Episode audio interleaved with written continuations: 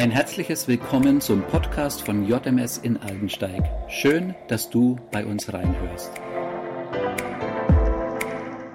Hallo, heute wollen wir uns mal über ein Eimer oder ein Gefäß Gedanken machen. Es gibt schöne Eimer und Gefäße, bunt oder einfarbig. Gefäße und Flaschen gibt es in allen möglichen Variationen, aus Glas, Plastik, Metall, Ton und so weiter. Es gibt große und kleine Eimer und Gefäße. Eimer, die für spezielle Zwecke hergestellt wurden und dann auch nur dafür verwendet werden können. Es gibt diese einfachen weißen Eimer, die auch für Lebensmittel geeignet sind, für Kartoffelsalat oder ähnliches. Ja, Eimer, die kann man für alle möglichen und unmöglichen Zwecke gebrauchen. Stellen wir uns vor, unser Leben wäre ein Eimer. Ein Eimer ist dann wertvoll in unseren Augen, wenn er dicht ist. Das, was wir hineingepackt haben, fällt nicht heraus und Flüssigkeiten kann man damit gut transportieren. Was würden wir in unseren Lebenseimer hineinpacken? Was würden wir so wichtig finden, dass wir es gut aufbewahrt immer wieder benutzen und wiederfinden würden? Wären es eher materielle Werte wie meine Kreditkarte, mein Auto, mein Haus oder die Wertsachen, die mir ein einigermaßen sorgloses Leben versprechen? Es könnten aber auch Sachen wie tolle Klamotten, Schuhe, Schmuck und so weiter sein, mit denen ich mein Aussehen aufwerten kann, um mir und anderen zu gefallen.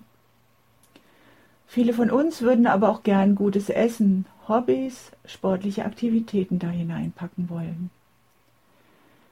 Mit was möchte ich mein Lebenseimer füllen? Kennt ihr dieses hessische Volkslied, das als Duett angelegt ist? Eine dieser Stimmen stellt ungeduldig Fragen und die andere antwortet geduldig. Um 1700 wurde es mündlich überliefert. Es heißt, ein Loch ist im Eimer. Ein Loch ist im Eimer, liebe Liese, liebe Liese, ein Loch ist im Eimer, liebe Liese, ein Loch. Dann stopf es, lieber Heinrich, lieber Heinrich, lieber Heinrich, dann stopf es, lieber Heinrich, lieber Heinrich, mach's zu. Manchmal schlagen die Dinge, die wir in unseren Lebenseimer gelegt haben oder auch von anderen in diesen Eimer gelegt wurden, ein Loch da hinein. Sie sind einfach zu sperrig und passen nicht. Oder von außen wird heftig mit einem Gegenstand ein kleines oder großes Loch in unseren Eimer geschlagen.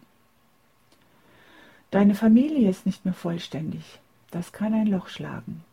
Du bist von Freunden enttäuscht worden. Manche Menschen haben mit ihren Worten immer wieder auf die gleiche Stelle geschlagen. Jetzt ist ein Loch dort entstanden. Du hast einen lieben Menschen verloren oder eine böse Diagnose erhalten. Es ist nicht sicher, dass mein Lebenseimer allem standhält, dass er unzerstörbar ist, dass er durchhält. Unser Leben ist zerbrechlich auch wenn sich manches als sicher und zukunftsbeständig anfühlt. Damit sind wir mit der Bibel auf gleicher Wellenlänge. 2. Korinther 4 sagt, wir haben aber diesen Schatz in irdenen Gefäßen, damit das Übermaß der Kraft von Gott sei und nicht aus uns. Unser Leben ist zerbrechlich, und durch die Spalten unseres zerbrechlichen Gefäßes kommt das heraus, was wir hineingepackt haben. Der Schatz unseres Lebens.